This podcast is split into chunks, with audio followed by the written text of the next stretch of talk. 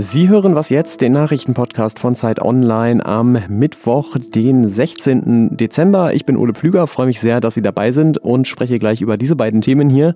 Der Jemen ist eins der hoffnungslosesten Kriegsgebiete der Welt und doch hat eine Kollegin von mir dort Hoffnung gefunden und Lockdown, Chaos in Kitas und Schulen. Erstmal aber natürlich wie immer die Nachrichten. Ich bin Matthias Peer. Guten Morgen. Die Zahl der Todesfälle im Zusammenhang mit einer Coronavirus-Infektion ist auf einen neuen Höchststand gestiegen. Nach Recherchen von Zeit Online haben die Gesundheitsämter erstmals mehr als 800 Tote binnen eines Tages registriert. Der bisherige Höchstwert wurde vergangene Woche mit 623 Toten binnen 24 Stunden erreicht. Seit Mitternacht gelten in Deutschland strengere Einschränkungen des öffentlichen Lebens. Die Maßnahmen sollen dabei helfen, das Virus einzudämmen. Vor fast sechs Jahren sind islamistische Attentäter in die Redaktion des Pariser Satiremagazins Charlie Hebdo gestürmt und haben auch einen jüdischen Supermarkt überfallen. Sie töteten dabei 17 Menschen. Die Angreifer wurden auf der Flucht erschossen, kamen deshalb also nicht mehr vor Gericht. Anders als ihre 14 mutmaßlichen Helfer. Sie mussten sich vor einem Pariser Sonderschwurgericht verantworten und bekommen heute ihr Urteil. Den Hauptangeklagten droht lebenslange Haft. Redaktionsschluss für diesen Podcast ist 5 Uhr.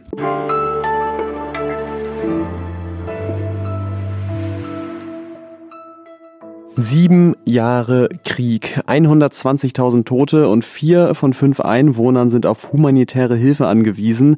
Es gibt wenige Länder, die sich in einer so trostlosen Situation befinden wie der Jemen. Überhaupt ins Land zu kommen ist kaum möglich, aber unsere Zeitkorrespondentin Lea Frese, die hat es hinbekommen und hat sich dort auf die Suche nach Hoffnung gemacht. Hallo Lea. Hallo Ole.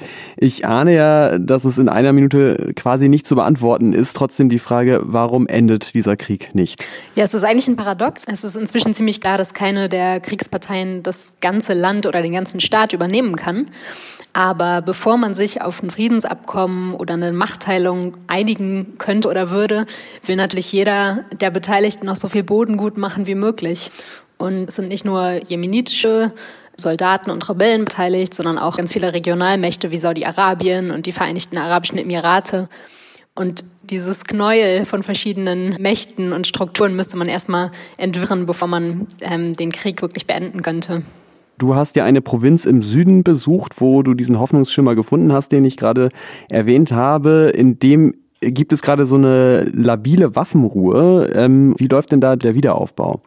Ja, ich war in der Provinz Shabwa unterwegs. Ähm, vor dem Krieg war das eine Gegend, in der eigentlich sehr wenig los war. Die ist ganz dünn besiedelt und da gab es kaum Entwicklung. Und das war auch ein großer Teil des Problems des alten Regimes im Jemen, dass man eben einige Regionen so vernachlässigt hat.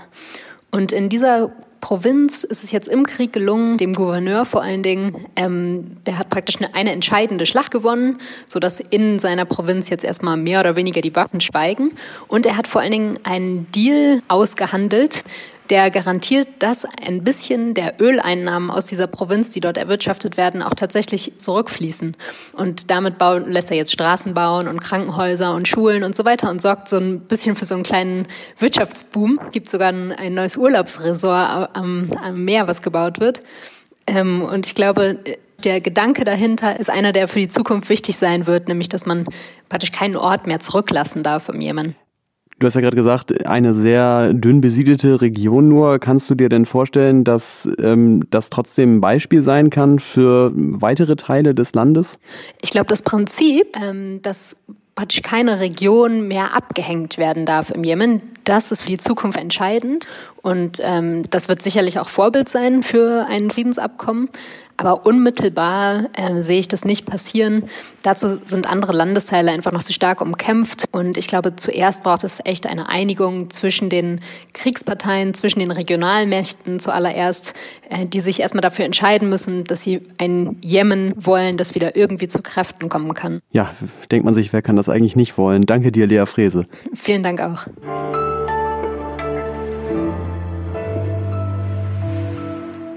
Und sonst so? Stellen Sie sich mal vor, Sie sind frisch verliebt und ihre neue Freundin lebt aber auf einer Insel 40 Kilometer weg vom Festland. Das ist schon blöd genug, aber dann kommt auch noch dazu, es gibt eine globale Pandemie und auf diese Insel darf niemand mehr drauf von außen. Das ist dann einfach nur noch richtig bitter. Passiert ist das tatsächlich und zwar einem 28-jährigen Dachdecker aus Großbritannien. Der hat sich dann einen Jetski geschnappt und ist damit viereinhalb Stunden lang über die irische See dahin gekachelt zu seiner Freundin. Damit hat er aber leider gegen die britischen Corona-Regeln verstoßen und das heißt, er muss jetzt vier Wochen in Haft, so berichtet es jedenfalls die BBC. Ist der Mann jetzt verantwortungslos oder ist die Geschichte einfach hochromantisch oder ist die Strafe übertrieben? Ich weiß es nicht.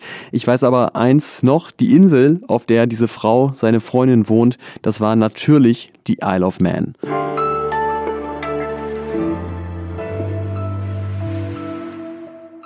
Er ist gefürchtet und von vielen zuletzt aber irgendwie auch herbeigesehnt worden wegen steigender Infektionszahlen. Ob man jetzt vom zweiten Lockdown spricht oder von zweieinhalben Shutdown oder einfach nur von Corona-Maßnahmen, Fakt ist, in Deutschland gelten wieder ähnlich strenge Maßnahmen wie im Frühjahr seit heute. Und neben dem Vorteil, dass dann jetzt hoffentlich endlich die Infektionszahlen sinken, hat er natürlich auch Kehrseiten und nicht nur eine. Es gibt viele Leidtragende und dazu gehören auch Kita-Kinder und ihre Eltern, denn Kitas schließen auch, oder doch nicht oder nur halb. Da geht's schon los mit der Verwirrung. Und die freie Journalistin Caroline Rosales hat unter anderem darüber mit Betroffenen gesprochen. Hallo. Hallo. Du hast ja mit vier Familien gesprochen, was das für sie jetzt bedeutet. Was sind denn da so die typischen Probleme? Naja, die Klassiker. Es sind halt sehr kleine Kinder, die in die Kita gehen. Das sind ja in der Regel Kinder, die bis sechs Jahre, aber meistens auch bis fünf Jahre und die sind, können eben nicht alleine beschäftigt werden. Das heißt, ich kann nicht als Arbeitnehmer sagen, ich arbeite zu Hause oder ich gehe arbeiten, wenn mein Kind zu Hause ist. Das heißt, ich bin komplett für mein Arbeitsleben auf die Kita angewiesen. Und ähm, ich habe mit einem Vater zum Beispiel gesprochen, der äh, fühlte sich auch so ein bisschen als Erziehungsberechtigter verarscht weil er hat am Montag sein Kind gebracht und äh, da sagte ihm die Kita-Erzieherin, naja, ähm, heute ähm, musst, also heute geht es noch, morgen wahrscheinlich nicht mehr. In der Schule war es noch schlimmer. Da sagte die Lehrerin, heute müssen Sie Ihr Kind zur Schule schicken, morgen dürfen Sie nicht mehr. Kannst du vielleicht nochmal an einem Einzelfall beschreiben, was das äh, dann bedeutet?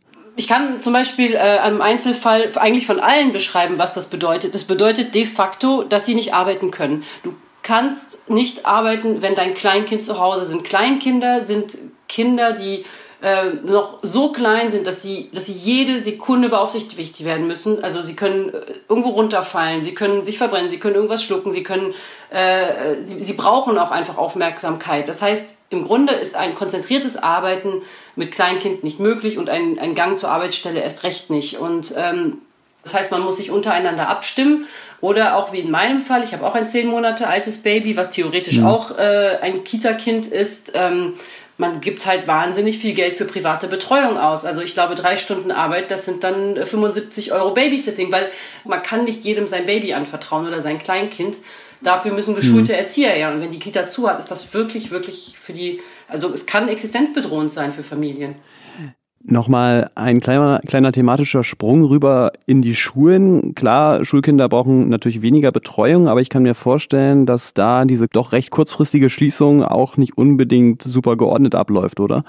Ja, nee, das tut sie überhaupt nicht. Es ist einfach so, ähm, unser System, und das haben wir schon in der ersten Krise gemerkt, während des ersten Lockdowns, ist so ausgelegt, dass Eltern äh, nicht tagsüber auf ihre Kinder aufpassen. Das machen weder die Mütter noch die Väter, weil die gehen arbeiten. Und Schule bedeutet äh, in Deutschland natürlich Lernen und, äh, ähm, und seine Freunde treffen und soziales Umfeld, aber es bedeutet auch Betreuung. Und das Schlimme ist, äh, das hat man schon im ersten Lockdown gesehen, wer sind die Leidtragenden? Das sind die Frauen, weil äh, es hat schon Studien gezeigt, während des ersten Lockdowns, dass die Care-Arbeit immer noch zum allergrößten Teil von den Frauen übernommen wurde, was dazu führen kann, wenn viele Frauen, also Mütter, über Monate zu Hause bleiben müssen oder sogar nur über Wochen, heißt das, dass sie wieder diesen Karriereknick haben, den sie normalerweise auch haben, wenn sie Elternzeit machen, beziehungsweise sie werden einfach als Mütter unbeliebter für Arbeitgeber. Das ist einfach nochmal ein Riesenrückschritt für Frauen und für Mütter, weil es eben dann doch an ihnen hängen bleibt. Vielen Dank dir, Caroline Rosales. Gerne. Und das war's mit der 1001. Folge von Was jetzt, wenn Sie gestern das Update nicht gehört haben, weil Sie vielleicht das Update einfach immer nicht hören. würde ich Ihnen heute mal empfehlen, das unbedingt noch nachzuholen, denn da hat der Kollege Fabian Scheele ein echtes Feuerwerk zum Geburtstag oder zum Jubiläum abgebrannt. Ich verabschiede mich an dieser Stelle, freue mich natürlich wie immer über Mails an wasjetzt.zeit.de. Heute Nachmittag wieder mit Fabian Scheler das Update. Bis dahin und bis zum nächsten Mal.